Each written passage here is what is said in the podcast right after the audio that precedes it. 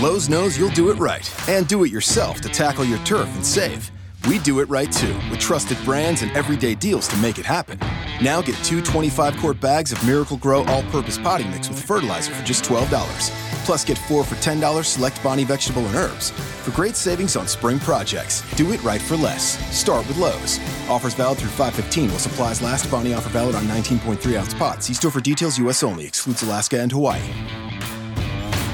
Bienvenido a todos. Este es un programa especial que hemos grabado Hemos juntado muchos de los editores de las páginas de Celtics de diferentes áreas y vamos a tener un programa especial lleno de invitados, así que ya mismo los vamos a introducir. No sabemos cómo esto va a quedar, esta, es la primera vez que estamos intentando tener tanta gente dentro del programa, así que esperamos que lo disfrute y escucha este contenido. Bienvenido a Mente Celtic. ¡Vamos!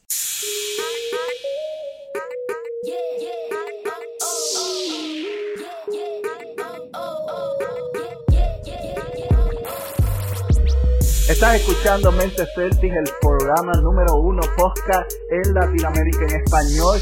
Y hoy, como había dicho en el intro, tenemos un programa especial con invitados especiales, mentes que realmente saben hablar de baloncesto.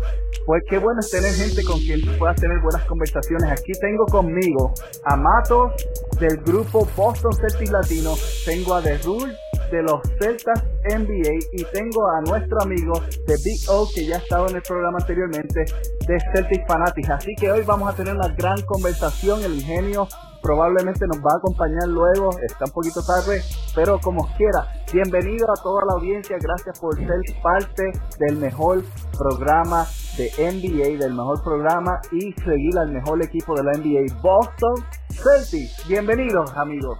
Buenas tardes. Rocky. Saludos, buenas noches. Rocky. Saludos, Rocky, buenas noches. Muy agradecido por haberme invitado. Eso es así, eso es así.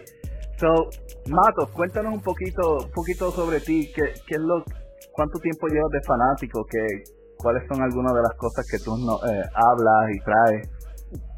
Ok, buenas noches a todos, buenas noches a todos y a todos los fanáticos, ¿verdad? Buenas noches a Oscar, buenas noches a Derul y buenas noches a ti, Rafa. Eh, yo vengo a hablar de verdad, de de mi experiencia. Eh, veo NBA prácticamente desde el 92-93 y pues me vine a enamorar del equipo de los Celtics desde el 1998 y desde ahí seguimos la franquicia con, con pasión, con, ¿verdad? Con ese instinto de seguir la franquicia de deporte, entiendo que esta es una franquicia de cultura, más bien que un, una simple franquicia y a eso seguimos, a eso seguimos y hacia eso vamos, a seguir la franquicia, tener conocimiento y que cada uno aprenda, ¿verdad?, saber lo que es la historia de los Boston Celtics y lo que somos como franquicia. Excelente. De Rul, cuéntanos, cuéntanos un poquito sobre ti para que la gente te conozca también. A mí me gustan mucho los reportajes que tú pones en tu página. Los leo casi todos. Gracias. Gracias, gracias, Rocky. Pues nada, yo estoy en concordancia con, con Mato. Yo sí, yo veo NBA desde los tiempos de Michael Jordan. Después empecé a ver la Celtic gracias a mi papá, que era fanático de, de Larry Bird.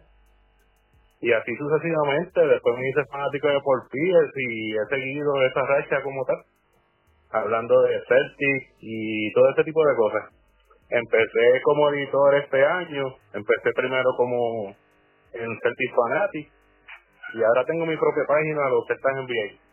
Perfecto, excelente y tremenda página. So, amigos, eh, pues, pueden unirse al grupo de Boston Celtics, pueden buscarlo, Boston Celtics Latino, pueden también seguir a los Celtas NBA, vayan a esa página, eh, Facebook, le pueden ir a darle like, es una tremenda experiencia, seguir a estos muchachos son, saben de lo que hablan y les puedo asegurar eso. Y también tengo aquí a The Big O, que ya ha estado en el programa anteriormente eh, varias veces y siempre es un privilegio y hablar con él, especialmente porque tiene tiene los comentarios calientes.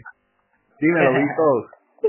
saludos a todos, saludos, Rocky. Este, ya tú sabes, venimos de nuevo a enfocar los temas que tenemos que enfocar, lo más caliente que está pasando en la, en la liga actualmente. actualmente, eh, les invito a que le den like y que sigan a la página de los compañeros, Boston Celtics Latino, eh, los Celtas NBA, son páginas muy fuertes, son páginas que te dicen las cosas como están sucediendo hoy día. Y tienen unos reportajes muy buenos que yo personalmente soy seguidor de ellos.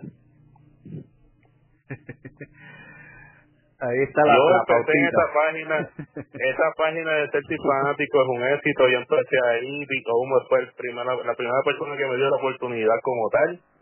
Muy agradecido de ti, gracias B.O. Si tú sabes cómo es. empezado mi página, ya tú sabes cómo es. Tú sabes cómo es, siempre te, destacaste en lo que hiciste, hiciste tu página y está muy buena. Yo soy personalmente el seguidor de, de cada noticia que hay. gracias, gracias, Lo importante es que estamos apoyando el mejor equipo del NBA. Claro, Esto, esto no es competencia ni nada por decirlo. Nosotros estamos apoyando una misma franquicia. Somos dos mentes distintas apoyando, unidas por el, por el trabajo, por la organización.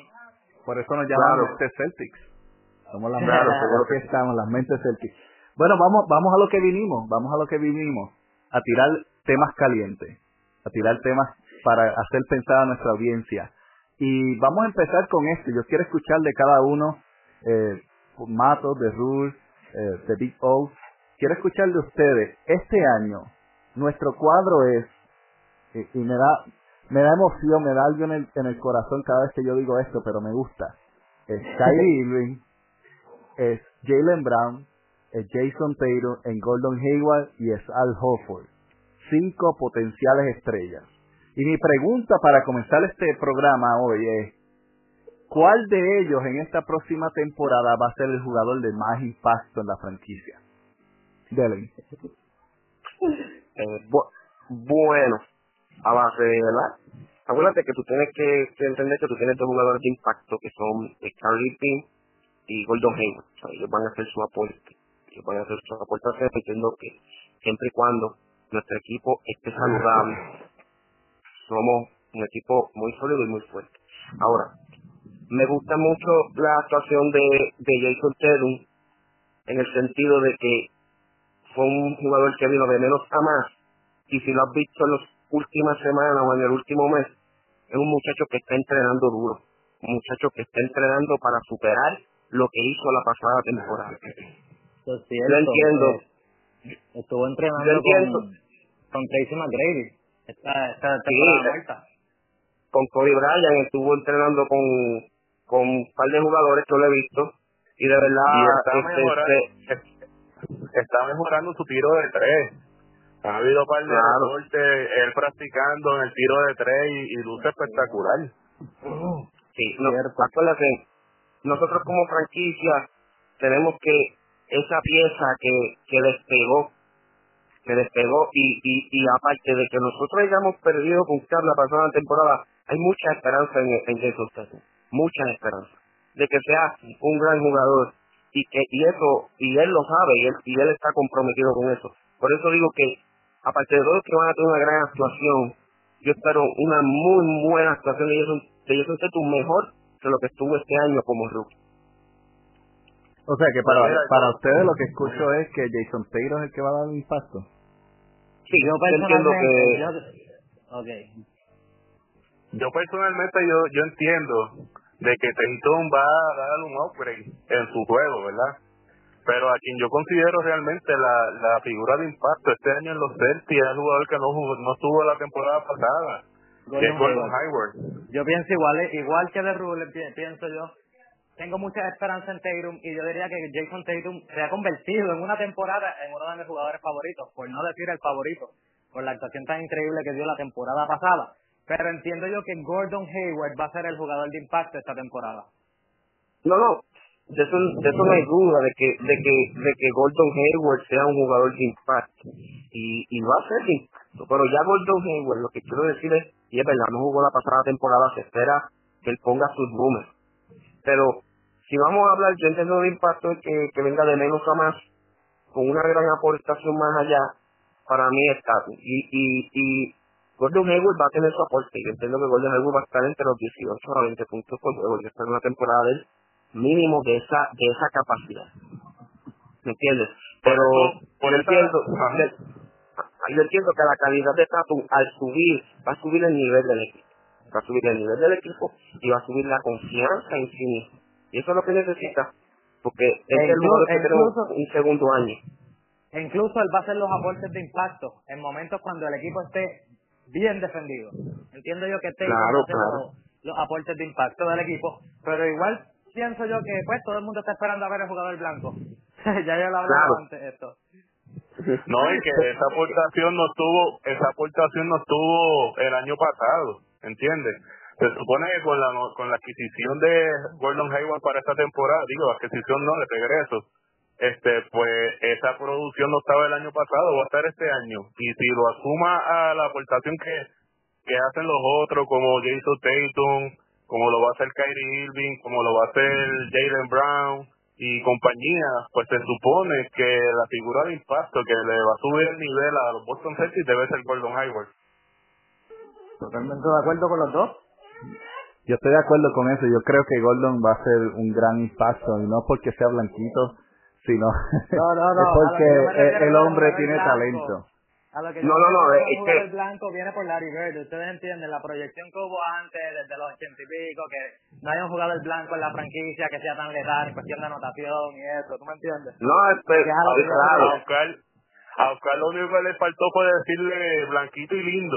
Ya está esperando No, no, no, no. A lo, que, yo me estoy refiriendo es que tú sabes que, la, que la, el estado de Boston es un estado que Em, hay mucho racismo en ese estado. Pero aparte a eso, la gente estaba loca por ver una figura blanca para hacer, no es por ser racista ni nada por el estilo, pero que viera el impacto que vio en los 80, ¿tú entiendes? Yo no estoy diciendo que Gordon Hayward va a ser igual que Larry Bird, no, jamás. Estoy diciendo que es, la, es, cuestión de marketing, ¿me entienden? Hay mucha influencia irlandesa en Boston. A eso, a eso se, se, debe el nombre de los Boston Celtics. Yo que este lado estoy, de acuerdo con Oscar de que a los Celtics les faltaba también esa figura de tez blanca, porque nos guste o no, eso es lo que la gente sigue. Sigue, gente que, que, que, que dé algo especial. y que mejor una, una figura blanca de, sobresaliendo en un deporte básicamente de negro. Claro, es lo que, y es lo que yo digo, este, esto fue una movida maestra de marketing, tanto del señor Danny Ainge como de Brad Stevens, que es el del contacto directo con Gordon Hayward. Bueno, sí, bueno, sí, sí, con los, con los Hayward obviamente, es la de impacto de la firma que yo esperaba. Lamentablemente, pues, ese fatídico primer juego, de verdad, una cosa horrible, de verdad, bien, bien triste. Y yo espero que Gordon Hayward vuelva a ser el jugador que es y, y es la verdad. Y las personas que, va a decir es lo que te va a decir es las personas. ah, primero, dale, dale tú primero. ¿Quién va primero? Yo. Tú, tú, tú, dale, dale, dale. dale. No, no, que, que, que lo que me da más gracia o, me da más sentimiento es que las personas envueltas en el accidente de Hayward estuvo Jay Crowder ahí. Y eso como que me dio como que sentimiento como que, wow, lo habrá hecho con intención o sin intención alguna, pero no creo que un jugador tenga la intención de lastimar a otro. ¿Sabes algo? Que, fue algo... Eso es bien cierto de Rule, porque usted recuerda la temporada pasada, no la que terminó ahora, la anterior cuando Utah Jazz fue a jugar a Boston, que Crowder salió y la gente empezó a bucharlo y cuando sale Gordon Hayward la gente empezó a aplaudir. Eso es así. Él le tenía ganas desde el principio. Yo pienso que eh, yo yo cuando vi la jugada, yo pienso que fue a propósito. No el propósito no era lastimarlo, pero era de cierta manera Crowder poner su nombre como que yo también estoy a tu nivel y le metió el empujoncito, pero le salió mal y se lastimó. Pero para mí que fue totalmente intencional. No, claro, claro, y, y, había mucha tensión también en ese juego. Este, pero lo bueno fue que se recuperó, lo vemos practicando, lo vemos al 100, tirando casi un 100%. Y yo entiendo que cuando Nuevo va a regresar al 100% y va a hacer la aportación este, y va a aportar lo que él como jugador sabe hacer, aportar. Y obviamente eh, tiene a su dirigente porque da, eh, Brad Stevens fue su dirigente en la Universidad de Boulder si no me equivoco y tiene una gran cohesión con él algo bien esencial también que se va a ver este año. Totalmente de acuerdo Mato. Claro, claro que sí claro que sí. Sí so básicamente un sector dice Hayward, otro sector dice Clayton. Yo pienso que Hayward va a ser el jugador más importante porque eh, para mí es el factor X y lo voy a explicarlo. Para Tatum van a estar preparados. Para Jalen Brown van a estar preparados. Para ambos, al y Kyrie, la gente va a estar preparado porque ya han visto cómo juega. Pero Hayward va a venir como un incógnito totalmente y, y va a tomar a los equipos por sorpresa, porque especialmente la, el enfoque va a estar principalmente en Kyrie y Tatum, es la realidad. Las defensas se van a preparar para Tatum, se van a preparar para Kyrie y no van a ver venir a Hayward. Ahora acuérdense de una cosa también, el cómo se desenvuelve el juego de, de Gordon Hayward tiene mucho que ver con, con Kyrie Irving y con Terry Rozier. Porque hay jugadas que, que el equipo tiene muy... No recuerdo si ustedes vieron los entrenamientos cuando recién firmamos a Gordon Hayward, donde estaba Kyrie Irving prácticamente, eran ellos dos solos contra cinco jugadores del equipo, incluyendo tres jugadores titulares en contra de ellos. Y ellos estaban anotando con una facilidad, estaban haciendo unos pases súper...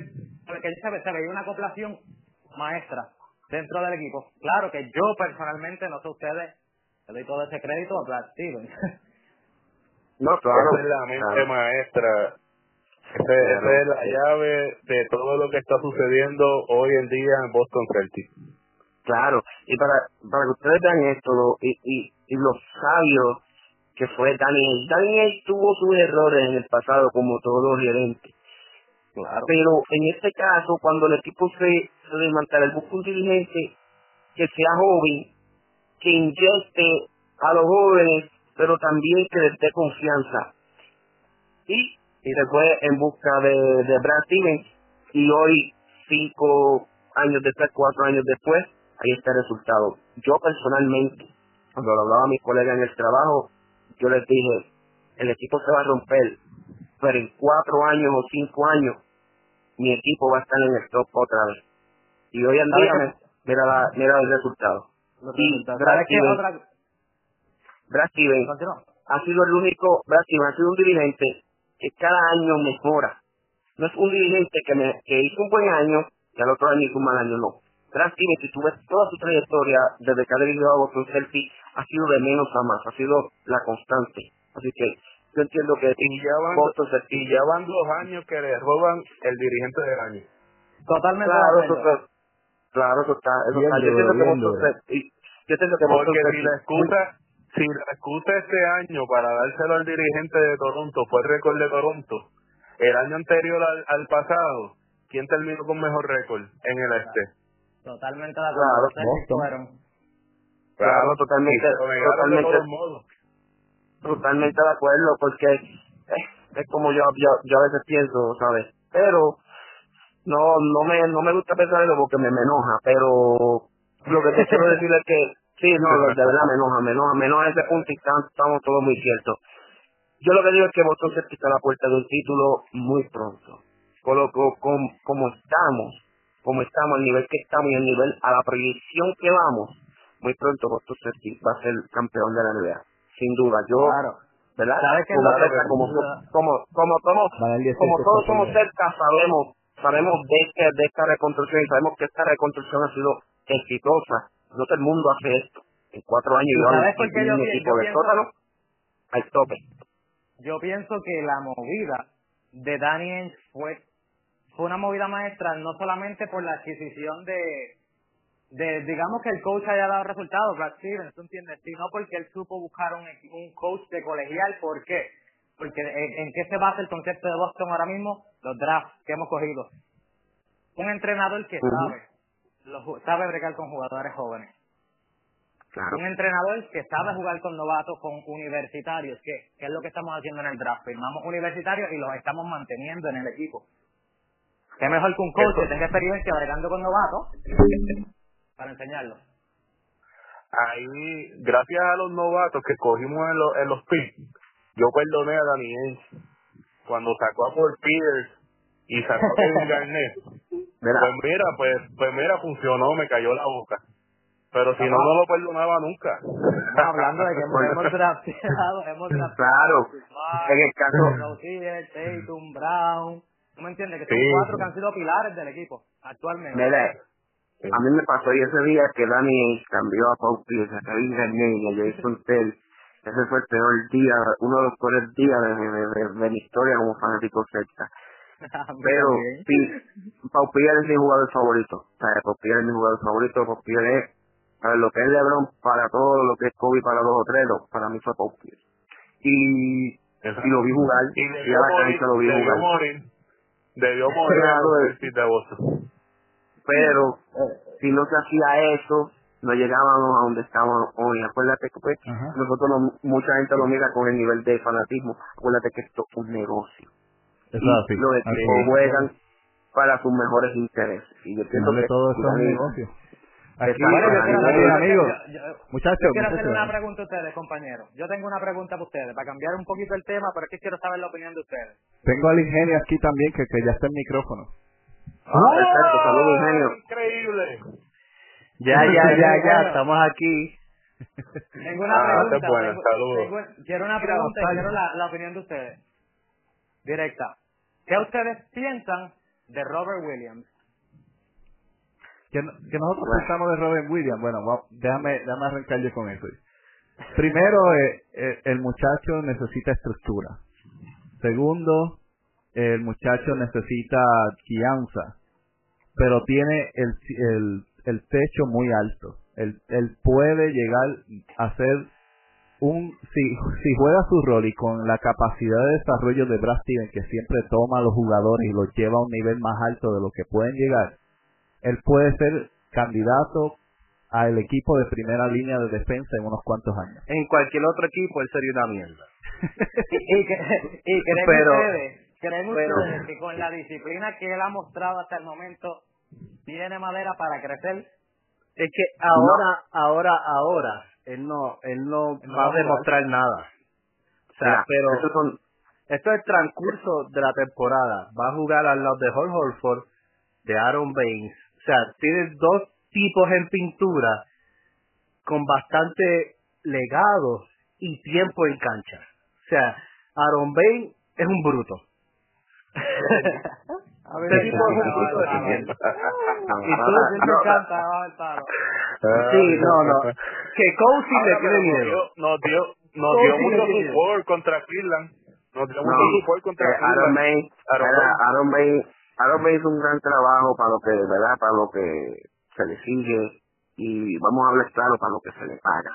O sea, Aaron Bain hizo un excelente trabajo, Aaron Bain dio a, a Tetocumpa en primera ronda, yo le envié en segundo, ¿sabes? Pero es difícil. Y pues muchas veces se le echaron, pero muchas veces hizo su trabajo. Ahora, Aaron logró detener a DeMarcus Cousins. Claro. Decir que no. En el, en el, en el caso, en el caso de Robin Williams, simplemente él depende de dos palabras. Disciplina y dedicación. Si él hace dos palabras, llega lejos si no hace una, si hace una, no llega lejos, si no hace las dos, nada. Él tiene que tener esas dos palabras en mente. Tiene Holford, tiene Amal, tiene un equipo bueno para desarrollarse. lo, que te, lo que te digo es, bueno, Holford lo llamó y le dijo, claro. que vamos a trabajar. No, y él le asignaron también un coach un coach que era de, de Butler y luego de Redmayne, que está básicamente viviendo con él. él asignaron un coach para que viva con él, para que maneje su estilo de vida y lo lleve. Eh, la realidad es que él no va a jugar este año. Si él juega, va a ser uno que otro minuto, cuidado. Eh, a él lo, van a preparar para los próximos dos años cuando al Hofford se vaya, él es el reemplazo. Uy, concuerdo contigo. es un es un diamante que, que le falta mucho por pulir. Es un diamante, mucho por pulir, mucho por pulir. Y yo a él lo veo con mucho talento, pero yo lo veo como un Dwight Howard. No sé, quizás... Yo concuerdo con... Yo concuerdo con ustedes, pero en dos años sustituir el papel de Holford. Te queda venir Anthony Davis. Ahí es donde bueno, dije, son palabras fuertes. Entiendo, entiendo. Si viene un Anthony Davis o viene un backup, pues perfecto, yo entiendo. Pero si nos quedamos como quedamos, y se va Holford y, y él no tiene su tipo de lejos, que son bien grandes, ¿sabes? Holford es un tipo él puede hacer no, que no, hace, que no hace esto, pero Holford, Holford nos cargó muchas veces esta temporada. Y Holford es ese tipo que Holford se en los playoffs. Holford es el tipo Holford se lució en los playoffs.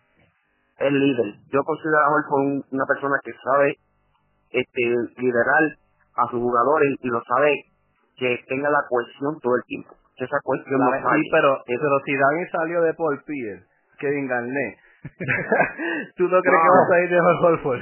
Por algo Claro, algo. De Daniel se puede esperar cualquier cosa. todo el mundo. Daniel-. Daniel nos cambia a nosotros y no nos conoce. la, la, la única movida, la única movida que yo he dicho que Daniel no la pensó se llama la de Tony Allen, que yo la estaba hablando con los compañeros, con Derrul y con Mato los otros días. La- Ustedes recuerdan Wow. a Tony Allen, el jugador defensivo Claro, tan grande claro. que había. Y yo Sí, pienso que lo dejó, lo dejó ir, temporada, pero no quería pagar. Lo dejó, lo temporada, dejó ir. Por poco, esta temporada Sí, fue un factor monetario. Esta temporada por poco comete el mismo error con Marcus Smart. Yo entiendo que lo pudo solucionar, ¿tú entiendes? De los errores Sí, aprende. sí. La prioridad era Marcus Smart este año. La prioridad era Marcus Smart. Por muchas razones, por muchas razones Marcus Smart era la prioridad de los Celtics este año. Y, y hay, bueno que usted puso el tema, porque Tony Allen era un jugador que para ese tiempo tenía las mismas cualidades de Marcus Smart. Un tipo que defendía aguerrido, un tipo que iba a la tabla, un tipo que no le importaba. Y, y ese tipo de jugador que necesitaba los Celtas y un buen defensor eh, es lo primordial. Una defensa A+. Y si tú vienes a ver, hay veces, hay veces la gente, cosas que no se ven en el juego como la defensa, como la maña. Bueno, para hacerte el ejemplo más, este, ay Dios mío, reciente, Boston y Houston se acaba por un ofensivo de Harden y quien estaba Marcus Smart sabe que sabe poner, sabe estar ahí en el momento de la jugada y es el tipo que necesitábamos. Y segundo, ¿por qué? Porque el año 2019 es un año muy interesante. Así Boston se prepara y tiene, ok, Kyrie, yo nosotros lo queremos, yo lo quiero 100% en Celtics, pero nadie sabe, esto es un negocio y no hay lealtad. Y si en el caso malo, que yo espero que no, que el brin que por lo menos nosotros tenemos es mal y se le puede dar un contrato a Terry Rozier y así el equipo se mantiene estable, no hace una baja y nos mantenemos en la línea. Es, es mi Y de- opinión personal. Y de hecho salieron unos comentarios hace unos días atrás donde Boston está preparado en caso de que Kyrie Irving quiera irse. Ya ellos tienen nego- negociaciones con Isaiah Thomas y obviamente se le daría un contrato a, a, a Terry Rozier, pero realmente son un hecho de que Isaiah Thomas lo confirmó. Y eso fue, yo entiendo algo como que muy fuerte en mi, en mi pensar, como que, ok, Thomas va a volver después de todo el revolú que hubo y, y todo eso, pero al parecer, el muchacho quiere un anillo. No, bueno, este, Thomas un... ¿Cómo le puedo explicar? La verdad es que lo de Thomas a mu- a mucha gente le molestó, obviamente a mí también cuando pasó en el a mí momento. personalmente me molestó mucho. Claro. Pero, si miramos ahora las cosas a largo plazo, fue un cambio para bien. Exacto. Yo es estuve- por eso yo- digo, yo Dani, por menos- Dani. yo por lo menos estuve de acuerdo. O sea, en ese momento yo yo mirando las características de Isaiah Thomas con la de Kerry Irving, un hombre más alto, tiene mejor dribleo, más líder en cancha. Ya, yo estaba rezando porque Eh, cambiaron eso es- Thomas por Kerry Irving. Mira, eso no se discute, eso yo no lo discuto. Kyrie Irving mucho mejor jugador que Isaiah Thomas. Yo me molestó un poquito nada más el punto de la lealtad. ¿Tú me entiendes? Cómo ese muchacho jugó lesionado, cómo ese muchacho se le muere el hermano, se la matan a la hermana en el accidente que tuvo. Y El error, el principal, Dejó el el corazón error por el corazón. principal, el error principal de Isaiah Thomas es haber pedido un máximo, un máximo desde Exacto. ya, desde antes de jugar la temporada, pidió un máximo, pues ya, ya con eso para mí le pusieron una cruz. Sí, Incluso- también tienen que ver el incluso- punto que él, se él no había pedido el match, él lo vino a pedir cuando cambiaron a Berry Bradley. Recuerden que era su amigo personal. ah, sí, Bueno, muy cierto, bueno, sí. cierto. Bueno, es verdad, Barry Bradley. Pero ese, eh, ahí fue, ese fue un punto muy muy importante en el cambio de, de Thomas. ¿Por qué? Porque este, incluso una vez en Instagram yo vi una foto que él puso una, una sandalia que tenía un, un camión de la Brinch. Y él dice, ah, me merezco esto. Y donde le dice, ¿cuánto cuestan esas sandalias? Pero eh, el reducimiento no el táctico referente al dibujo. Y yo y ahí en ese día yo dije, "Mm, aquí me huele algo raro. Segundo, me olía raro porque el ya estaba firmado, pero no estaba presentado oficialmente al equipo. Si se fijan, Correcto. Gordon Hayward se presentó cuando estaba con Cali en conferencia. Y tú sabes, ahí fue donde pasó todo, donde pasó todo eso y pues, este, Thomas quiere jugar en Boston, yo estoy seguro, pero también la manera en que cambiaron a, Thomas no fue la, la correcta. Sabes que él está en un viaje de aniversario con su esposa y de repente recibe una llamada, te cambiamos. Pues, pues. No, definitivamente. Yo, yo, yo quiero hablar sobre eso. Yo quiero hablar sobre eso. yo quiero hablar sobre eso porque yo creo que yo soy el analista más odiado por, por la forma en que describo a Isaiah Thomas. Yo creo que sí. Este no se lleva con Isaiah Thomas. ¿eh? Él no pudiesen estar en el mismo cuarto. Los dos son chiquitos. y con todo eso no sabemos. Mira, este, yo creo que para mí, yo yo tenía discusiones con el rookie sobre la adquisición de Isaiah Thomas. Porque a mí no me gusta. En ningún sentido, pero le di el break. Y, y, y, él, y él puede ser testigo. A mí ni me emocionó. A mí ni me hizo temblar el pecho. Lo de la hermana, es un suceso, es algo que pasa sobre la vida y que yo como empresario tengo que tomar decisiones. Porque si yo por los sentimientos me dejo mover, mi empresa se cae. Eso nadie, de acuerdo en eso. Y nadie, nadie, nadie sobre la tierra, nadie. Yo creo que hasta un equipo de voleibol va a rechazar el cambio de Kyrie. Aunque Kyrie no juegue voleibol. Nadie. Nadie, la oferta estaba muy buena. Nadie va a rechazar eso. Y entonces, con el sentido de ego, de que yo necesito más dinero, yo valgo más. Entonces, la lesión en la cadera, acuérdate de ese punto, la lesión en la cadera. La lesión de la cadera fue un factor grande, pero yo digo de que si Thomas hubiera pedido el max en Boston mismo, con lo que él proyectó en las últimas, las últimas dos temporadas, lo pudo haber ganado. Gente. Si hubiera estado el factor Gordon Hayward y el factor Kyrie, Gente. que él, ¿entiendes? Gente, Rondo lo valía más y a Rondo lo sacaron con el mismo gusto. Sí.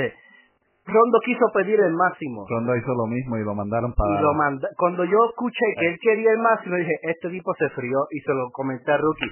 Se frió porque y yo... problemas de actitud.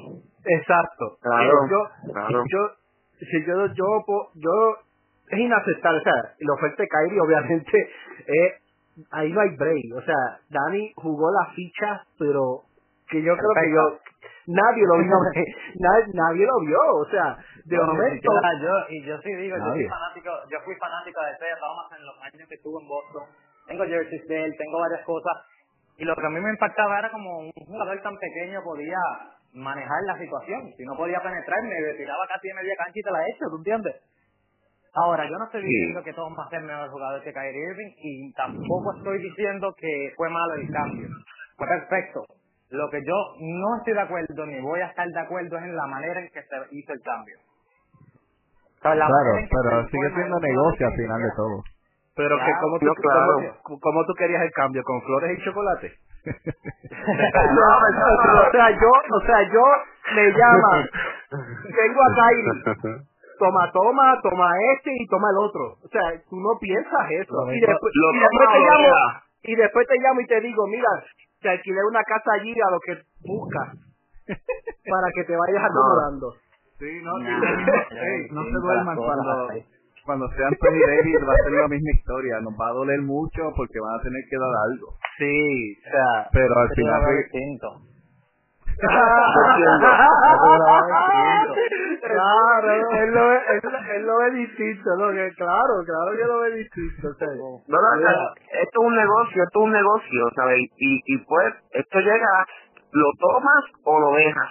Está así, lo tomas o lo dejas porque tengo otro equipo que me está llamando. O sea, somos, somos los sexy, Romo se lo dijo. Nosotros no celebramos no celebramos eh, banderas, celebramos campeonatos, celebramos. Sí, es cierto. Este, quiero quiero traer eh, para para ir dirigiendo eh, otra vez esto donde íbamos. Eh, un tema que yo creo que va a chocar mucho, especialmente para los Celtics en este próximo año y para toda la liga, en verdad. Y es la aprobación de la legalización de apostar en los juegos. Eso antes no era legal, y ahora este año va a ser el primer año en el cual vamos a estar legalizados. Y cuando hablo de legalizar, para aquellos de la audiencia que nos están escuchando, que no tienen idea de lo que está pasando, es que la, la, la Corte Suprema de los Estados Unidos el mes pasado aprobó la legalización en apuestas en los juegos de, de todos los deportes y la NBA hizo una afiliación con MGM Casinos en Las Vegas para que fuera su transportador oficial. Ahora, esto trae muchas preguntas, principalmente ¿cómo va a afectar el arbitraje? ¿Cómo va a afectar el movimiento de jugadores? Porque no solamente vas a poder apostar a quién va a ganar, en medio del juego va a haber la habilidad para apostar si alguien va a fallar un tiro libre. Va a haber un juego, va a haber la habilidad para apostar quién va a estar en, los últimos dos minutos jugando. El dueño de este equipo te va a entregar por coger un par de millones al bolsillo. Eh, eso, eso es lo que quiero traer. ¿Qué ustedes opinan, amigos y eh, compañeros? ¿Cómo puede afectar esto y si va a afectar algo? Yo pienso que el mercado negro se va a apoderar de eso. eso. Esos puntos que acabas de mencionar son los factores negativos, pero también factores positivos. O sea, la liga se va a expandir, eh, van a haber contratos mucho más onerosos, este se va a ver la liga en, otros lugares donde no se mercadeaba mucho. O sea, esto se va a parecer mucho, muy parecido a la Liga de Fútbol de España, que por allá se, se apueste y todo eso, es bien reconocido. Pero yo me imagino que eso sería una estrategia eh, económica para, para que los equipos puedan lucrar más. No tendríamos el problema que ya estamos teniendo en cuestión de los arbitrajes de favoritismo peor todavía. Eh, no, eh, voy a, voy a, entiendo yo que el mercado negro se va a apoderar ahí, el mercado negro se va a apoderar, porque ustedes saben que el mercado negro va a lucrarse de cualquier cosa que pueda dejar dinero. Lo que pasa, lo que pasa es, mi gente, lo de las apuestas, ya hay apuestas. Ya hay apuestas, ya, ya hay apuestas incluso. Este, me han contado los sitios que se van a quién gana el primer cuadro, quién gana el segundo, quién gana el tercero. Aquí todo depende, es que se vaya a afectar el juego. Son otras cosas. La apuesta es apuesta. Pero es como dice el compañero. Es ahora mismo, si se están viendo arbitrajes donde tú dices, ¿qué es esto? ¿Dónde este hombre dio FAO? ¿Dónde este hombre corrió? ¿O dónde este hombre corrió y no lo vieron? Que ahora con esto se vaya a meter en una bala de doble filo. Si se toma por, por el lado correcto, es bien beneficioso para la liga, bien beneficioso para hasta, hasta para la economía, porque mucha gente juega. Pero si se van a dañar el si se, exacto, si se va a dañar el juego, corre, muy, corre mucho riesgo también la liga pero el fanático sabe, el fanático del NBA es un fanático ya ilustrado, la mayoría, sobre el juego y sobre cómo se arbitrea. Yo tengo un buen ejemplo para esto, el boxeo. Ustedes han visto cómo el mercado negro entra al boxeo. Ya la, los jueces, las decisiones controversiales que han habido. Sí, pienso que lo mismo puede pasar a esto, a esto me refiero. ¿Cómo Canelo le va, va a empatar con Golovkin? No, Golovkin dándole en la cara a toda la pelea. incluso, incluso, gente, si, nos vamos a la historia, esto ya ha pasado, eh, año 2001, 2002, se juego 7, Sacramento King, Los Ángeles Lakers. Los Ángeles Lakers este, en una última posesión en, en Sacramento King eh, no, Lakers en una última posición, caldeando este dos Cristian Codiveya, Codiveya de un codazo y le da un foul ofensivo fragante y asqueroso. Y que hacía el árbitro mirándose su mano derecha. Un año después o dos años después cae preso el árbitro, ¿me entiendes? Que ya esto se ha visto. Aquí lo que hay es que evitar la corrupción. Siempre y cuando Pero de perfecto. La corrupción al mejor, al mejor, al mejor jugador del mundo se le vinculó en un momento dado a las apuestas. Eso siempre se ha dado en la NBA todo el tiempo. Lo que pasa es que no es muy sabido, pero se dice, que su primer retiro, que su primer retiro, se dice que su primer retiro fue para eso, para para que no dañara su imagen y volviera con una imagen fresca. No lo sé, e no incluso, lo esto fue. E incluso hay otras malas lenguas que hasta vinculan la muerte del papá con el mundo de las apuestas, no sé, pero esos son simples bochinches como tal. Pero Esto parece lo sé todo, dando candela. Sí, sí, sí, sí, es una cosa... ¡Suéltala, Comay! ¡Exclusivo! ¡Nadie lo tiene! por favor, el tipo, por favor. Ay, sí. en, toda, en toda honestidad, yo yo creo, yo veo que tiene muchas cosas positivas en cuestión de finanzas y todo eso, y cómo puede atraer más público y más interés a la liga, pero también en, en ciertas maneras, especialmente en la postemporada, es lo que me preocupa. Los juegos regulares no tanto, pero en la postemporada es donde donde me preocupa que vayan a apretar para mover algún favorito porque no es lo mismo que venga especialmente un lo que le llaman el offset que un equipo que esté bien bajito gane porque los árbitros lo empujen para que alguien se eche unos cuantos extra millones porque las apuestas van a estar 25 a, a, a, a 50 o lo que sea, ¿me entiendes? Por lo menos este año eso va a ser imposible lo mismo que sucede hoy en día. Cuando cuando tú ves que los árbitros se parcializan con los equipos, tú empiezas a decir, ah, eso es que la liga necesita dinero, necesita otro juego para que la gente vea más y genere más dinero. Eso mismo está sucediendo hoy en día, lo que pasa es que ahora va a haber la apuesta. Pero siempre va a pasar. Así mismo es. Sí. Así mismo Mi es. teléfono sabe de eso. No, y, y, y como te digo, sabes, que ya se han visto casos en todo lo que puede, incluso en el béisbol. En el béisbol, Pete Rose estuvo involucrado en, en casos de apuestas, ¿sabes?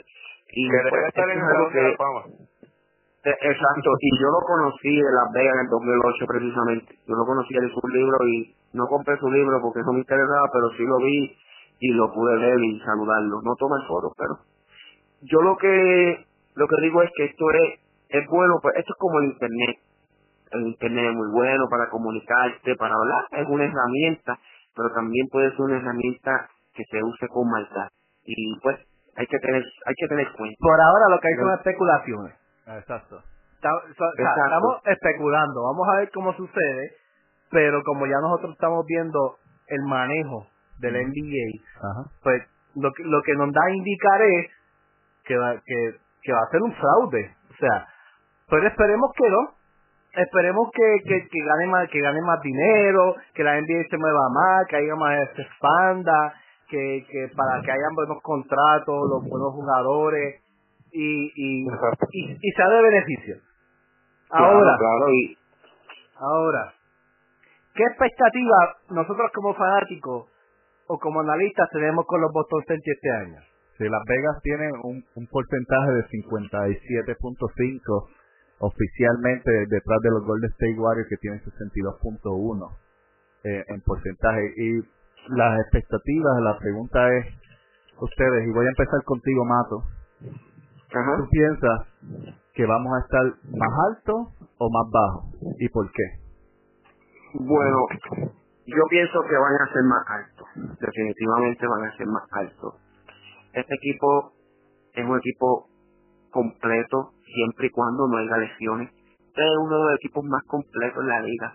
Este equipo es como un árbol este bien frondoso desde la raya hasta la punta su dirigente, su cuerpo técnico, su banca y su cuadro regular. Cuando tú lo paras, el nivel de acoplamiento es un nivel de acoplamiento excelente e incluso, ¿verdad? Dice de tú a tú con cualquier equipo. Incluso con Golden State, que si miramos el récord de las dos pasadas temporadas de la temporada regular, el equipo, uno de los equipos que más le ha ganado Golden State ha sido Celtics. No hemos enfrentado en playoffs, pero en temporada regular le hemos dado la pelea y bella. Yo fui parte de una victoria el año pasado, que yo fui en noviembre, creo que fue 16, y fui parte de esa victoria que fue el Garden. Así que yo entiendo que yo pongo a ganar a Boston 63 juegos. Yo pongo a ganar a los Celtics 63 juegos. ¿Qué, qué te parece, Rul? ¿Qué tú opinas? Eh, yo concuerdo con, con Mato, yo incluso yo yo lo pongo hasta 65 victorias, o sea, contamos tal vez con la mejor banca de la NBA, contamos con una línea de novatos que están fresquecitos, esas piernas este, frescas, contamos con, con el mejor guard de la liga, digo, en, sí, en todos los aspectos, ¿verdad? No es que sea el más dominante ni nada, pero el armador de la liga más completo lo tenemos y, y la adición ahora de Gordon Hayward. Y si logramos que por lo menos eh, William siga destacándose, desarrollándose, o sea, viendo todos esos puntos y recordando la, la postemporada que estuvimos a ley de nada de, de eliminar a los caballeros en entrada final, con un grupo de novatos, sin Irving, sin Hayward y con el peor juego de Terry Rozier. O sea, debemos mejorar, debemos llegar a esa final y dar la batalla contra los Warriors. Eso, eso me gusta, eso me gusta. Big O, tu turno, dímelo. Yo pienso que realmente vamos a tener más victorias de lo que ellos nos están proyectando. Pienso que es algo bien estúpido, en especial de cadenas tan grandes y tan reconocidas y cobran tanto dinero exacto, exacto. Por, por hacer noticias, pero ustedes saben, yo pienso que con todos los problemas de lesiones que se nos presentaron desde el día uno, fue la lesión de Hayward en la noche de la apertura, los Boston estuvieron con todo y eso 55 victorias la temporada pasada. Eso es correcto. Añadamos que Gordon Hayward no jugó en toda la temporada por la lesión tan grave, lamentable que fue. Kyrie Irving no jugó en 22 partidos por las lastimaduras que tenían, cuando se rompió lo de la, la nariz, el cantazo que se corrió, ¿recuerdan? Eh, Al Horford también tuvo sus contratiempos durante toda la temporada regular. Son factores que obligaron a la banca a subir roles, que les permitió desarrollarse como pues lo que demostraron ellos en los playoffs. Pero eso ellos no lo ven porque pues tú sabes cómo es, las cadenas tienen su propia manera de trabajar y sus propias maneras de editar. Y eso yo lo veo como que totalmente descarado. Oye, eh, entonces, ¿cuánto tú dices? Yo pienso que... ¿No escucha un número? Yo, les pronostico 65 juegos de victoria. 65. Dejando claro 63 y 65.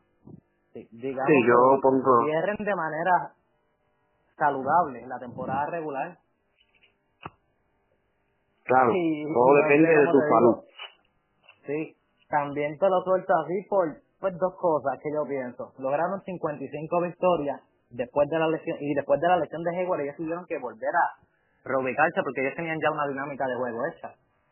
¿Ustedes me entienden? Tuvieron que volver a reubicarse. Pues también, también, también, lo que puede añadir es nuestra banca. Yo diría que el 75% de nuestra banca puede ser titular en cualquier equipo de la liga. Sí, sí. Eh, una gran cadena como ESPN, o sea, que pongan a ganar más victorias a los cortos que a los mismos Celtics. O sea, y, me refiero y, y, ustedes vieron la lista de ESPN que puso a los claro. Sixers por encima de Boston en la temporada. Exacto. yo, yo, te, yo te digo la verdad yo le, yo le hablo sinceramente honesto. Hay que estar bien mordido. Yo estoy bien disgustado con ESPN. ESPN se, se han puesto unos, como decimos en mi isla aquí, unos fututeros del deporte. Tienen uno, una línea de reportaje que todo es favoritismo de su estrella. Lo que eh, para ellos es LeBron, Durán, Harden, Curry y no hay más nadie. No hay más nadie. lo demás no existe, lo demás no existe para ellos. Entonces, son una cadena tan mediocre, porque lo tengo que decir así, que todos esos analistas no, no nos pusieron, mira, hasta barrido nos daban contra Oscar, diciendo que no iban a barrer los ESPN, ESPN sacó los primeros comentaristas en decir que como Irving se había lesionado y no teníamos a Hayward, Horford no era catalogado para ellos una superestrella, y entonces dijeron que nos moríamos en primera ronda. Luego pasamos a la primera ronda y nos eliminamos en la segunda, según ellos. No, pasamos a la segunda ronda y nos eliminamos en la tercera supuestamente en cinco juegos. También llegamos a los siete juegos y por fin pegaron una predicción y no bien, no, fue una predicción que pegaron completa porque dijeron que nos eliminábamos en cinco juegos. Claro, claro, fallaron, fallaron.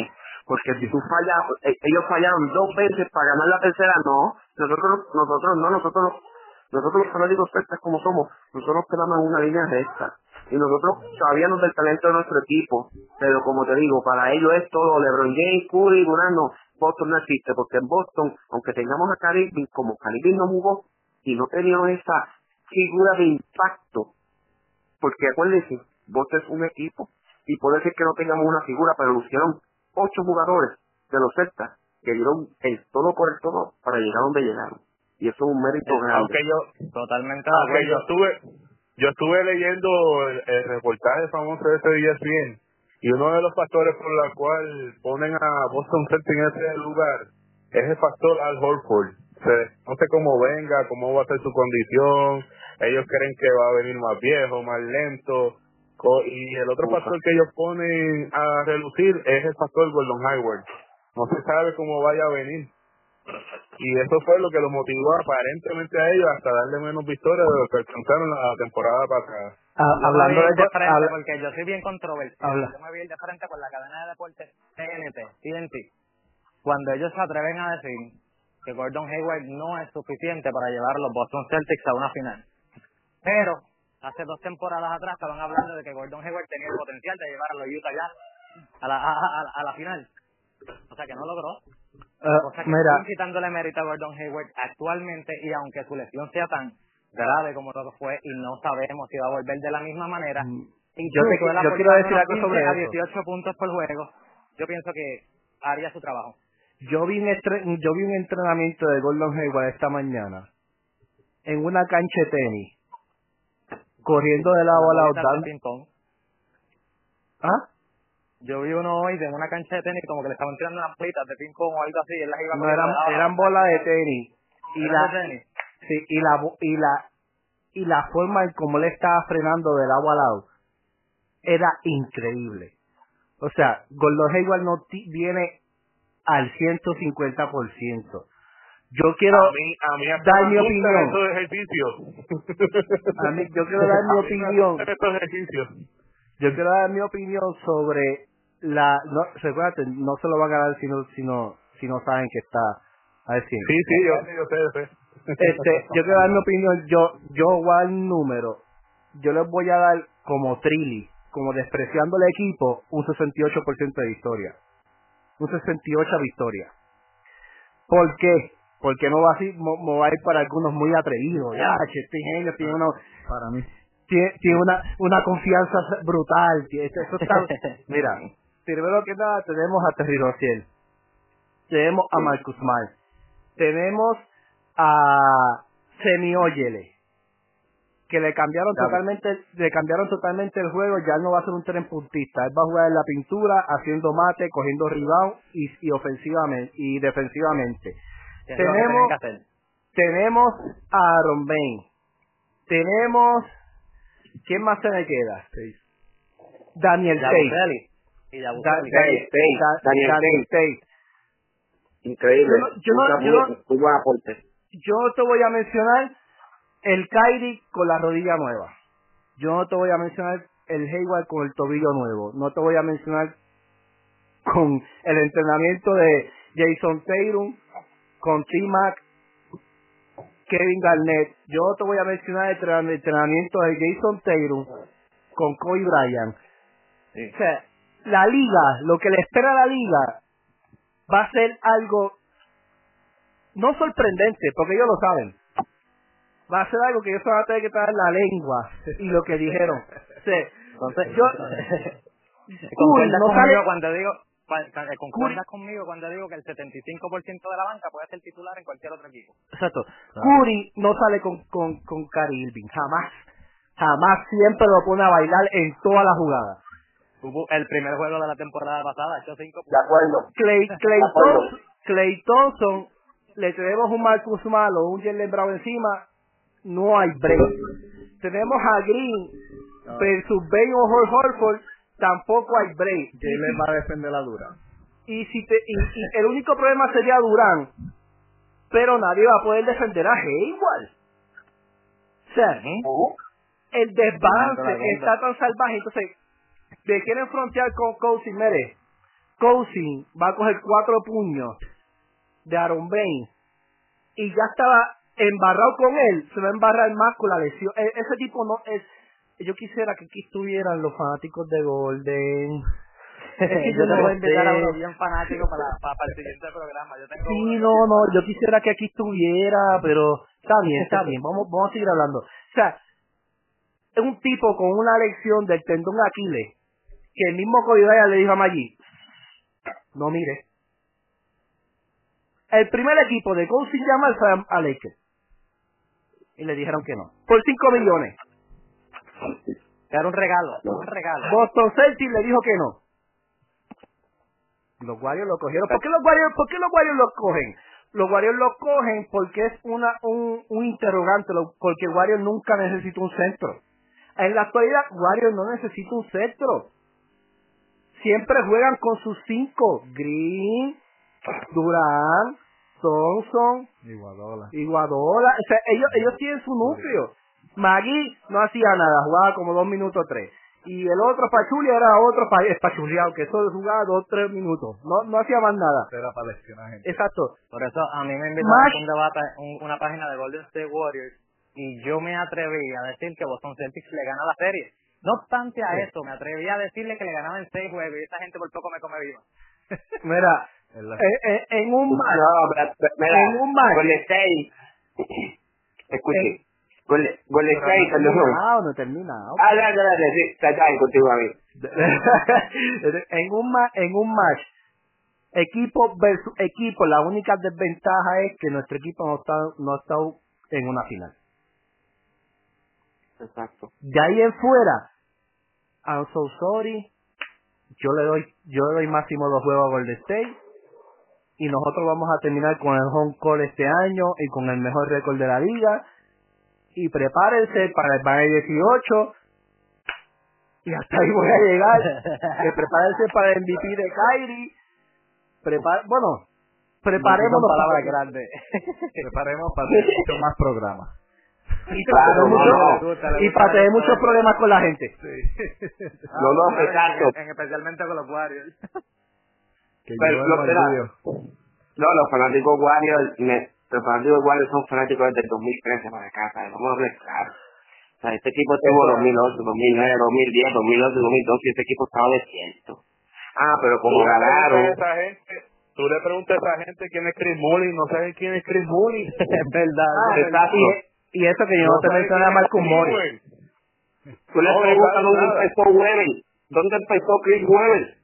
Mira, hay mucha ah, gente que ni siquiera sabe, hay mucha gente que ni siquiera sabe que Will Chamberlain jugaba con los, con los Warriors. Ajá. de ellos mismos, fanáticos de ellos, que ellos dicen que se conocen la historia y que son fanáticos de la historia de ellos. y te lo digo por experiencia si el 75, si, si el 75% de los fanáticos de los Warriors son Lakers y, por, y y, y, el otro 25 es porque oyan a Lebron. De ahí, si no hay más nada. Damos un repeat, si logramos un repeat en campeonato, ya verá que esos fanáticos se van, van a hacer ahora, sí. Van a ser Celtics. Por eso, no, son fieles, no son fieles. Pero como yo les digo a todos esos fanáticos que quieren venir a mi franquicia, ustedes son fanáticos prime así que tienen que pagar membresía. buena. yo tengo una página que se llama NBA Nueva Generación y, y ahí sí yo tengo una comunidad muy grande, muy grande de Warriors, por encima de Lakers y por encima de todo. Y la y, y comunidad Celtic son los más que abundan ahí adentro. Yo he discutido y he debatido con esa gente y ustedes se creen que esa gente a mí me da un por qué le vamos este Golden State le va a ganar a los Celtics. Ellos no te dan un por qué, simplemente te enseñan los cinco jugadores iniciales y se acabó. Y te cambian el tema. Sí. Y Curry el MVP, y Curry el MVP unánime, y Curry el MVP unánime, ya, ya eso ya estoy escucharlo ya. No, pero te voy a decir una cosa, en mi opinión, Stephen Curry merecía el MVP esta temporada. Ah, no. Pero no estamos hablando de Curry, no estamos hablando de Curry, no estamos hablando de los Warriors, vamos a seguir con que nosotros vamos a tronar esta, esta liga este año. Pero Brasil salió hablando ayer en el... lo, puede, lo puede buscar. Lo pueden buscar en, con Chris Manning. Salió hablando que es el, el director de Yahoo. Sí, de Yahoo Sports. entrevistó ayer a Brad Steven y está bien buena el, el podcast y lo, lo pueden escuchar. Y básicamente algo que él dijo que no que a mí me llamó la atención que no ha hablado eh, en, en otras temporadas anteriores es que este año él sí tiene expectativas de campeonato. Y en años anteriores él siempre ha estado como bien esquivando como que no tal vez llegamos este año él viene seguro. Y más que nada ya él tiene un plan listo. Dijo que Kyrie ya está listo que Gordon ya está listo y que ya han revisado todos los tapes de toda la temporada pasada, que ya empezaron los ajustes y que están ready. Y para Brasil decir que Gordon Hayward está listo, que llevaba toda la temporada pasada, él no va a venir, él no está listo, él no ha hecho, todo el mundo tirando reporte y Brasil, no, no, no, él no va a llegar, no. O sea, es porque realmente él está listo. El mismo Daniel se había dicho, había puesto en duda que quizás regresaba. Gordon Hayward y Brasil salió en la siguiente conferencia de prensa a decir que no, que no estaba listo y que no iba a jugar en la temporada. Lo que quedaba. Lo, que los que se tomaron esa decisión muy sabia. Se tomaron, se tomaron esa decisión muy sabia, llevarlo suave, no ajorarlo en un proceso de rehabilitación. Y esos son los resultados, ¿me entiendes? O sea, se llevó como se tiene que llevar, no ajorándolo. Es que no era necesario si tenías a Taylor en on fire. O sea, claro, claro, totalmente. Lebron se llevó, Lebron se llevó de este el recuerdo del póster de rookie de la próxima bestia de la NBA. De acuerdo. Ese fue el momento en que LeBron dijo, espérate, yo me tengo esta Yo tengo gente discutiéndome en Facebook cuando yo les dije que el próximo pilar de la NBA va a ser Jason Taylor. Yo, no me lo van a creer no me lo van a creer, pero cuando lo vean, cuando ese chamaco le hizo un poste a Lebron en la carota y le roncó y le gritó en la cara como que, ay, como que estoy aquí, ¿qué pasó? Esto es mío. Totalmente de acuerdo, totalmente. ¿Qué hizo LeBron James? ¿Se mudó? LeBron James se mudó. La gente dice, no, porque... No, porque él quería un equipo, mire. LeBron James se mudó porque él ya sabía que no iba a ser el rey del este. Él se fue a película, a irse a la playa a la orilla y a pasar un, una, una bonita temporada en Los Ángeles. Más nada. Eso va a cerrar, su vida. Ya él cerró su vida en los Lakers. Los Ahora que el tema de ustedes, el de Tatum, tengo una pregunta bien, bien estúpida, pero se la voy a hacer porque casi me quedé yo cuando me lo hicieron. O cuando leí el reportaje. ¿Ustedes piensan de que Lonzo Ball va a ser mucho mejor jugador a largo plazo que Jason Tatum? Pero. Bendito sea Dios. no, no hagas eso. ya, ya, te dañaste el podcast. eso no es válido. Siempre dañaste el podcast, ¿qué es eso? No, no, escuchen. Escuchen, escuchen, cabrón. Oh, perdón, escuchen. Mira. ¿Sabes por qué le quiero hacer esta pregunta? Dale, dale, dale. Ya que estamos en un podcast, tranquilo, tranquilo. a mucha gente, se le va a dar promo en todas las páginas. Dale, dale, dale. Está bueno aclarar siempre una cosita dentro de los Lakers. Lo primero es que Alonso Ball fue un pick 2 por marketing. Porque realmente si le daban el pick 1 era una mierda. La habían dañado. Y, y no voy a quedar más obvio. Segundo, a un comentarista tan prestigioso decir que Alonso Ball va a ser el mejor jugador. Todos sabemos que la barra está detrás de ahí y la y el prestigio que tienen los Lakers como franquicia. es una barbaridad. Yo desde que empecé, desde que empezó este podcast pueden decir ah que si The Big O está en contra de las cadenas de, de comentaristas, las cadenas deportivas, bla bla. No, no, no, no, no. Yo lo que quiero dejar enfocado en esto, que va a escuchar tanta gente, es que no se dejen llevar por las noticias amarillistas que hay por ahí corriendo. Yo sé quién es ese periodista, ese periodista lo vio en la pena, en el bigote blanco. estuve leyendo que la Barodon... Yo estaba drogado. Espera, estuve leyendo que la Barodon dijo que Kobe Bryant dijo lo que dijo de Dayton, que, que no se sabía, no se explicaba el por qué los Lakers no lo cogieron a él en vez de Alonso. Y la Barodon se atrevió a decir que fue que Kobe cogió celos de Alonso porque Alonso dijo que LeBron era su mejor jugador. Otro por Dios. Mira, ese tipo, eh, mira, Dios mío.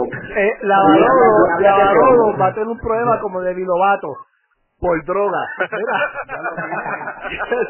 ya, lo ya mismo vas a la noticia que está en un lugar, un centro de rehabilitación. Mira mi hermano, que COVID le va a enviar un tipo con cinco sortijas en la mano y una de ellas contra el mejor equipo posiblemente de la historia de los Celtics. O sea, tú no tienes a nadie que envidiarle un pepino. Es lo que yo digo, ¿sabes? A mí me gusta que nadie estos Lakers, pero es por él. Yo no quiero hablar malo, hablemos otra cosa. Mira, yo, yo quiero ser por culpa, por culpa de ese comentario, por culpa de ese comentario de Laval, yo no veo a Alonso Ball retirándose los Lakers. Ya mismo lo cambio. No, mano, si yo mismo soy uno de los que dice que hasta la Melo Ball le da 10.000 patas a Alonso. Pero es que yo le iba, eh, ellos lo iban a hacer por Kyrie. Lo que pasa es que Kyrie, lo que pasa es que Kyrie Leonard dijo que no quería ir a los Lakers. Sí, no, se iba a Ingram, se iba a Ingram y se iba a Cosma y se iba a Alonso también. Y se iba a Alonso también. Yo entiendo que también eso fue una movida también del mal y desesperada de buscarle Jerita Lebron, ¿sabes? Iban a estar felicitadas a toda esa gente. ¿sabes? Lo iban a... Es la misma jugada que hace todos los GM cada vez que LeBron pisa una cancha. Claro. Totalmente de acuerdo. eso, eso debe ser ni normal, de verdad. Eso ya todo es como normal. Pero, ustedes creyeron, ustedes creen que, que, los comentarios de LeBron, las expresiones que hizo, que él está súper feliz con su equipo, que él no, no piensa que debieran cambiar a ninguno de pues, los Pues chicos, pues lo que te dije, voy para los Lakers, tengo una pizzería en el Staples Center, voy allí, me pongo un uniforme violeta púrpura, gano un millón, millones por que compre mi camisa, voy a la playa, mis hijos están en buen colegio, Bollywood me llama, hago películas, cierro mi vida aquí, y tengo millones para votar, hello. Él no está pensando en ninguna sortija. Miren, miren, miren. Peor aún que él se sienta a gusto jugando con novato, que a él le gusta darle oportunidad a novato cuando ante sí jugó los juegos limitados en los Cleveland Cavaliers. No, pero acuérdate, esto es solamente eh, relaciones públicas. claro. Tiene estas cosas para que, para, para que vendan las taquillas en el en el Staple porque de eso también coge comisión. Él sabe que, ni, que ni los Lakers lo quieren. Oye, qué mejor ejemplo que, que, que mejor ejemplo que los Cavaliers. O sea, en los últimos años todo el mundo criticó a los Cavaliers porque era un equipo de veteranos solamente. Eso demuestra que a LeBron James no le gusta jugar con novatos. Claro, simplemente le gusta jugar con veteranos y punto. Miren antes, sí, sí, con un jugador que tenía buen futuro dentro de los Celtics, dicho por Brad Stevens. Tenían planes con el jugador y el jugador, ¿cuántos juegos jugó? Como 15 juegos de la temporada. Ah, y, y en muchos de los juegos no, no pasó de 10 minutos. Y luego lo que pero mira que críticas en contra de sí, sí. Pero peor aún, ¿sabes qué? Que LeBron James hace estas expresiones jugando cuando ya DeMarcus Cousins no quiso ir, cuando no pudieron tener a, a Leonard, después que trataron de jalar a todos los grandes que ellos pudieron para tratar de jugar, que solamente lograron obtener a Rondo y a Beasley. Es que la la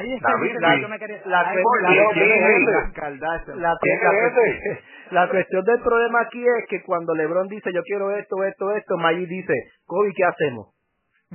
Entonces, tú tienes que, que que entender que tú llegaste a una franquicia donde tú te vas a callar la boca, te vas a sentar ahí, vas a hacer los donqueos esos que tú siempre haces de frente y no haces más nada. Nosotros generamos dinero, el que quiera venir que venga, pero aquí las cosas se hacen lo que Kobe diga. O sea, es una franquicia de Kobe Bryant. Eh, acuérdate que acuérdate que Kobe es, a Kobe fue la historia, el ley que sabe Kobe es la historia el Lakers, el último jugador que tuvo historia trascendental en Los Ángeles Lakers fue Kobe Bryant. Claro. Ahora, esto es cuestión, y esto gente, grábenlo hoy, esto es cuestión de que este nuevo pie, de que estamos, estamos grabando, oíste, después de una hora y pico, para que, para que te enteres. Claro, entonces no sabía. No, bueno, pero lo que te pasa, pásame tu número para después mandar tu texto para que sepa que estamos grabando, ¿ok? Dale, dale, Mira, lo que quiero decir con esto es que ese equipo cuando pierda 7, 6, 5 juegos corridos, que él empiece con la enchismadera, con los berrinches que le da él, a gritarle al dirigente, entonces tú tengas jugadores con como Stevenson y tengas a Crosby y Rondon que son indisciplinados, eso es una bomba de tiempo, eso es un cheribón, explotó, boom, se llamaron los ¿Sabes? Y eso va a ser así. Eso es como te un iraquí, un árabe, un pakistán, todos metidos en un solo cuarto. Correcto, correcto. Ahora, como Oscar dio una pregunta, ¿verdad?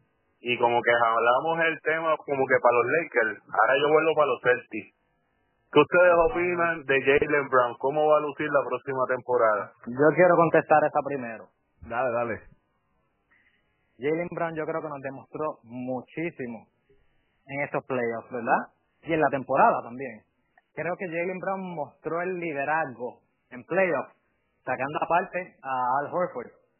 Mostró el liderazgo de anotación que él fue lo que era.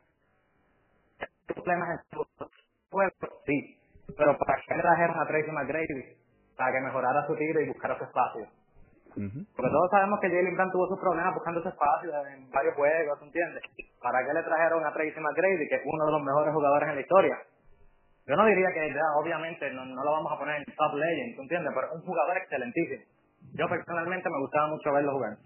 Él, yo creo que va a ser la estrella y no solamente Mike Grady, él está entrenando con Isaías Thomas, el original, para mejorar su para mejorar su, su driveo, porque el problema que, que Jalen tiene es que no puede controlar la bola y lo hizo mucho mejor este año, pero él no puede controlar la bola. Ahora, si él aprende, si él aprende a driviar bien, Cuídate, líder. Oye, y, y, y, de de Big O me, va a odiar por lo que voy a decir. Recuérdense que el rookie dijo el original. Siempre viene un original y una imitación.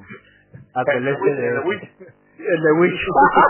el, el que se mira chiquitito, literal. yo voy a ser sincero con ustedes. Yo espero, yo tengo muchas expectativas de Jalen Brown esta temporada.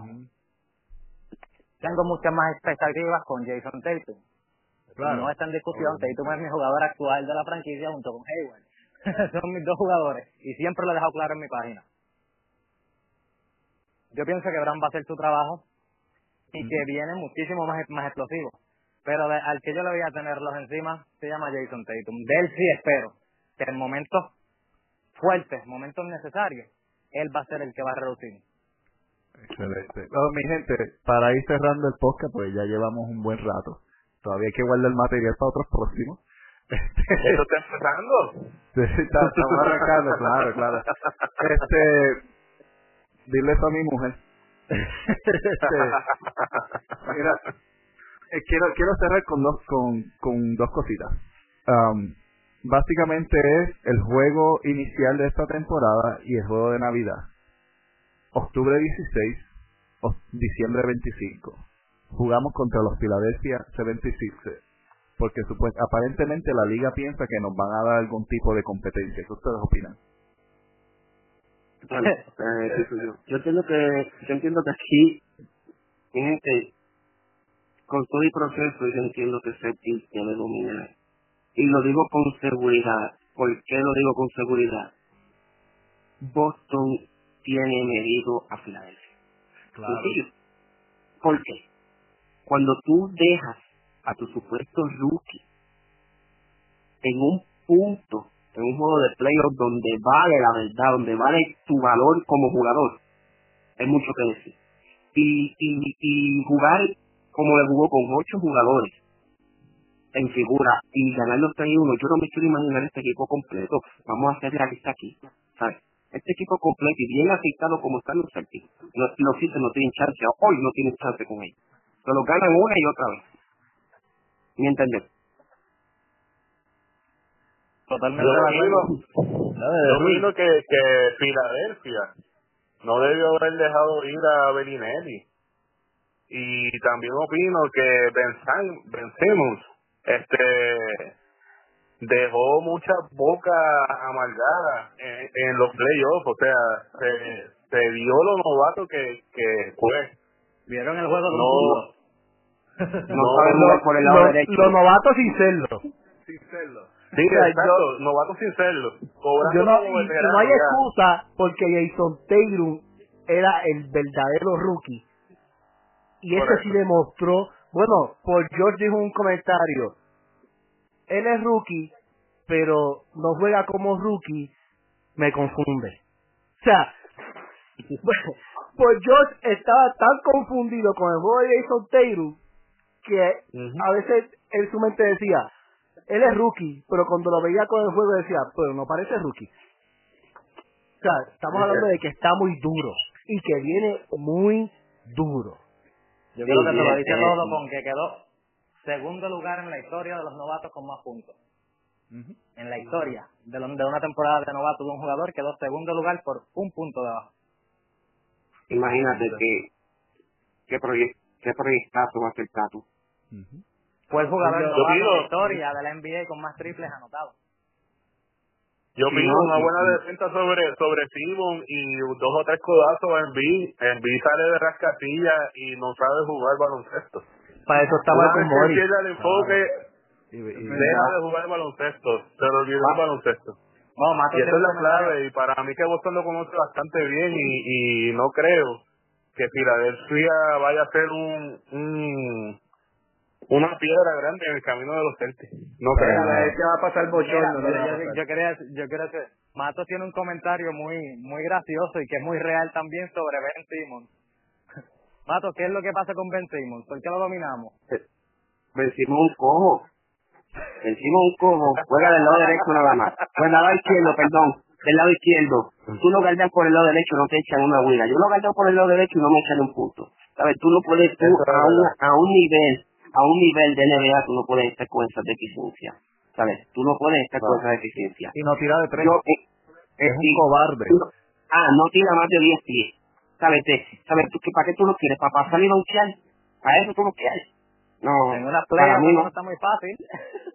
no, claro que no, porque una playoff, ah, la temporada regular, claro, lindo, todo el mundo juega su juego, a veces tranquilo, pero donde vale, donde su valor vale en playoff, negativo. O sea, es inaceptable que tú no sepas jugar por el lado derecho. Tan sencillo como... Pues, ustedes saben que de es una figura muy controversial, ¿verdad?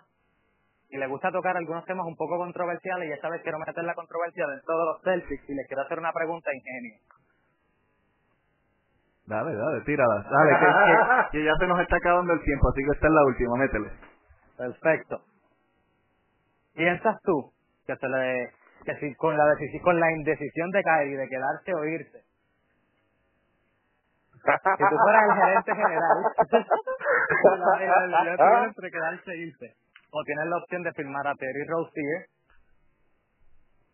para, para dentro de la franquicia para mantener y seguir reconstruyendo junto con lo que tenemos. Pero si la, decisión de caer y quedar entre quedarse en el equipo o las interrogantes de irse, ¿le darías un máximo contrato la temporada que viene o preferirías darle la oportunidad a Rozier? Primero. No te vas a salvar. Primero. primero, Kyrie está indeciso. Realmente, él puede decir, él dice una cosa hoy, dice otra cosa la semana que viene. Yo no he escuchado nada que que me haga, que me diga a mí que Kyrie está indeciso. Bueno, entonces vamos a sacar a relucir los rumores de los Knicks. Yo, yo te voy a los mira mi hermano. Los rumores, eh, pero, pero. Los Knicks se pueden ir no me, no me, no me enoje. O sea, estamos igual, estamos igual. Estamos igual porque los niños, los niños no componen nada. los niños no componen nada. Te voy a decir, cuál, te voy a decir cuál es el, ah. te voy a decir cuál es el tecnicismo. Yo voy con de ti. Si yo te digo a ti, te pregunto que si yo voy a firmar con los Boston Celtics y tú me dices que sí, yo te doy 80. Porque ya a mí tú me aseguraste que tú vas a firmar. Ahora, si yo voy por de ti y tú me dices, como yo como Jen, y tú me dices que no sabes lo que va a suceder, pues yo meto la presión y te ofrezco 150. Interesante. Entonces tú te arriesgarías a, a volver a firmar a Kyrie independientemente de lo que pase esta temporada. Kyrie fuera a de. Kyrie Irving, sí, yo te digo que Kyrie Irving dijo que él quiere ser un grande de los Celtics. Eso no ocurre en una temporada, ¿o sí? Y yo te puedo decir que Kyrie colgar una camisa Thompson que le interesaba jugar los Knicks. ¿Quién? Comentarios de Tristan Thompson. ¿Quién es Tristan Thompson? El del Thompson que estaba en los Cavaliers cuando, cuando Kyrie estaba en los Cavaliers. ¿Quién, quién es ese? Espérate, espérate. yo creo que yo, yo, yo, creo como lo puedes conocer, lo puedes conocer. Es el, el, el último. Él sabe, quién es. el, ese, ese no tiene tiempo ni poder mantener la mujer con el lío que se metió y tú le vas a hacer caso. de lo que diga él.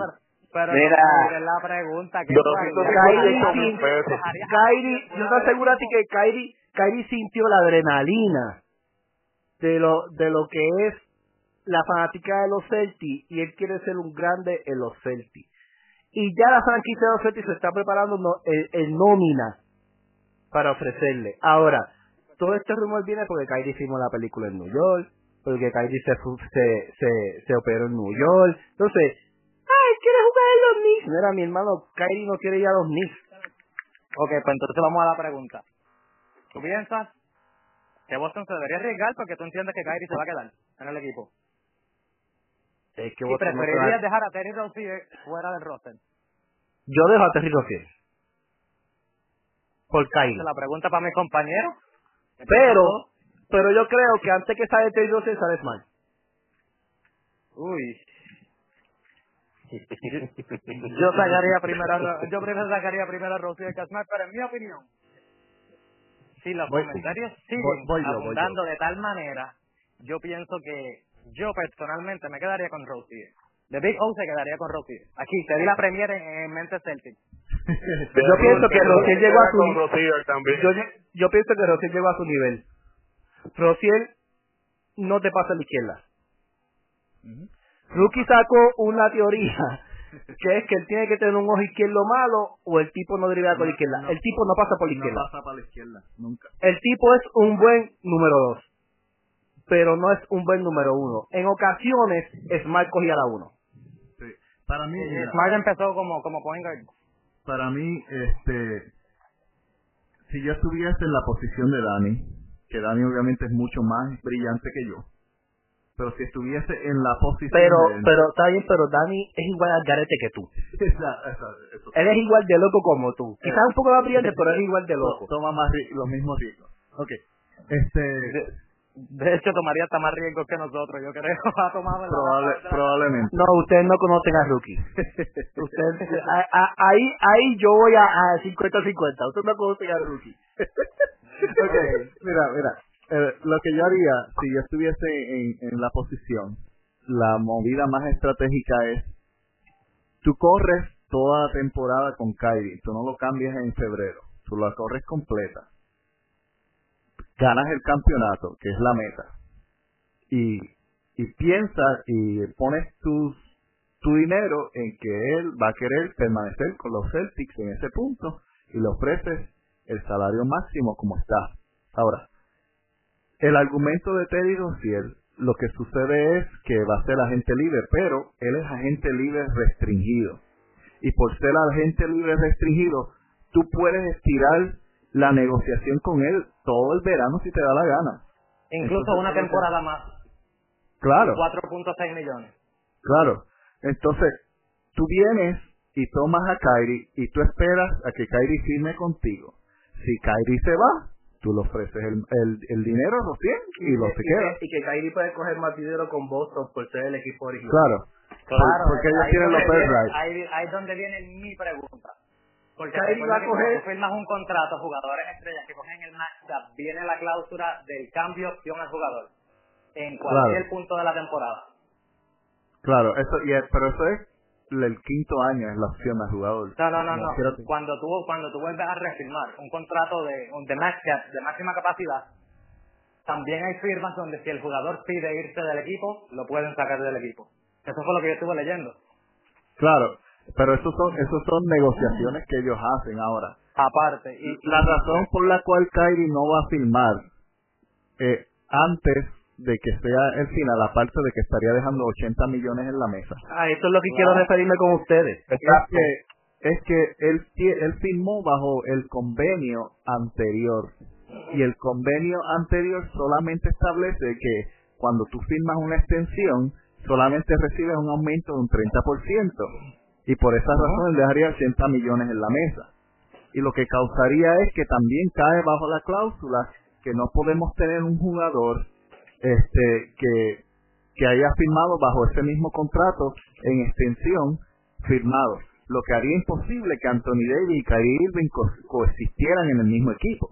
Entonces, Kyrie tiene que irse a gente libre obligatoriamente para que nosotros podamos tener a Kyrie Irving y Anthony Davis en el mismo equipo.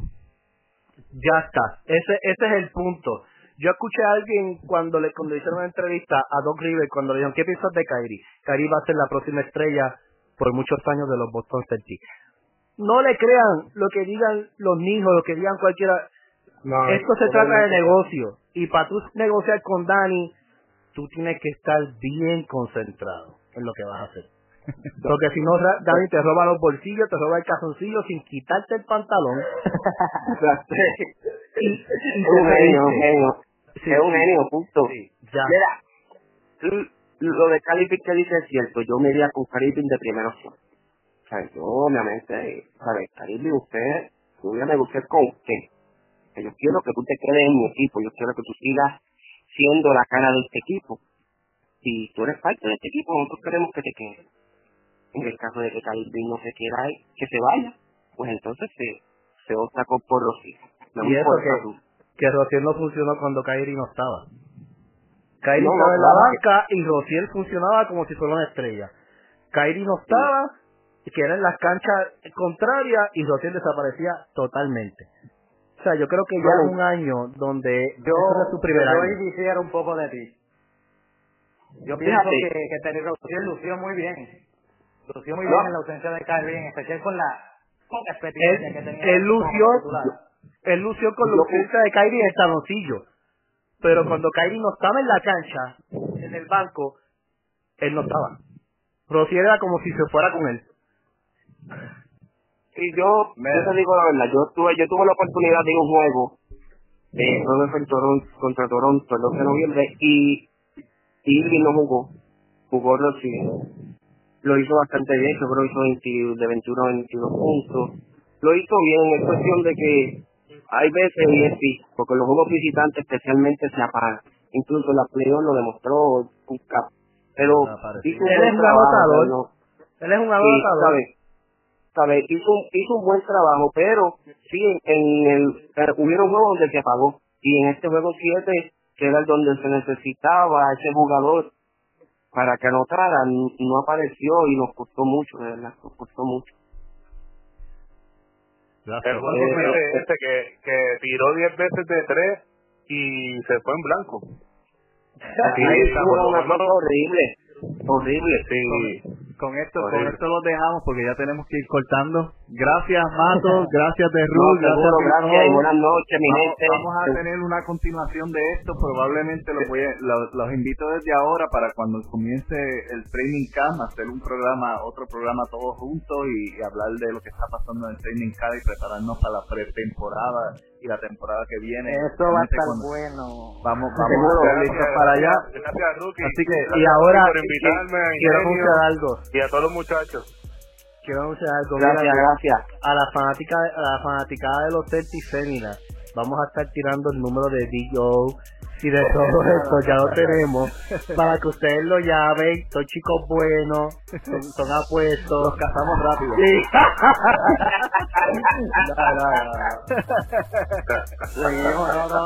Fuera de broma, fuera de broma. Celtic Fanatic, los Celta NBA, Boston Celtics Latino, Mente Celtics con nosotros, vamos a estar siempre. Ahí está. gracias, gracias. Busque las páginas Boston Celtics Latino. Busca los Celtas NBA. Celtic Fanatic como siempre. Busca Mente Celtic que nos puedes encontrar. Recuerda que puedes, eh, si no te has suscrito a este programa, ¿qué estás haciendo? ¿Qué estás esperando? Suscríbete ya. Aprovecha este momento. Menteceltic.popbean.com en la dirección directa. Si no, entras a iTunes, entras a Google Play, entras a Spotify, a cualquiera de los lugares donde puedas encontrar podcast, ahí estamos, Mente Celtic. Te invitamos a que también nos des un rating de 5 estrellas, comente, compártelo con, con, todo el mundo, con tus familiares, con tu abuela, con tu tío, con tu primo, porque todo el mundo merece escuchar este tesoro de podcast que acabamos de grabar. Así que gracias a todos muchachos. Nos vemos. Rookie, en, la, en la suscripción número 1000 le vamos a regalar a los fanáticos un póster en bikini de Oscar. Oh, pendiente. Se echó esto, ahora voy a compartir esto como a lo loco. Oye, este, Mato, Mato va saliendo, voy a salir en un juego de playoff. Este, Dios y Dios por delante, este nada, este, voy a saliendo el que quiera ir, de verdad, coordinamos, cruzamos en Boston y allá vamos. Y usted es fanático va a tener cobertura también en los playoffs. A radio, pero uh, también nos vamos a poner los pantalones entonces. Sí, vamos a duro. Cuando estemos acá, eh, nosotros estamos en base de Utah, así que ya, ya tenemos, ya estamos preparándonos para entrevistar un par de jugadores eh, eh, cuando vengan para acá. Ya, ya estamos entregando los pases de, de público, ¿cómo es? De reportero, de reportero. Así que vamos a ver muchas cosas bonitas que pueden pasar más adelante. Eh, que todos disfruten el resto del día de lo que sea. Sigamos uniéndonos en línea, que esto va, esto va para largo. Esto, esto va para largo. Ah. no, para adelante, para adelante, y aquí estamos a la orden. Así que gracias a todos por haberme escuchado. Y los fanáticos de los Warriors y de LeBron se van a tener que aguantar una temporada más. no, Celtic, Celtic 2019, este es nuestro año. Eso es así. Celtic, Celtic sangre verde. Orgullo verde, olvídate de eso, no es para nadie.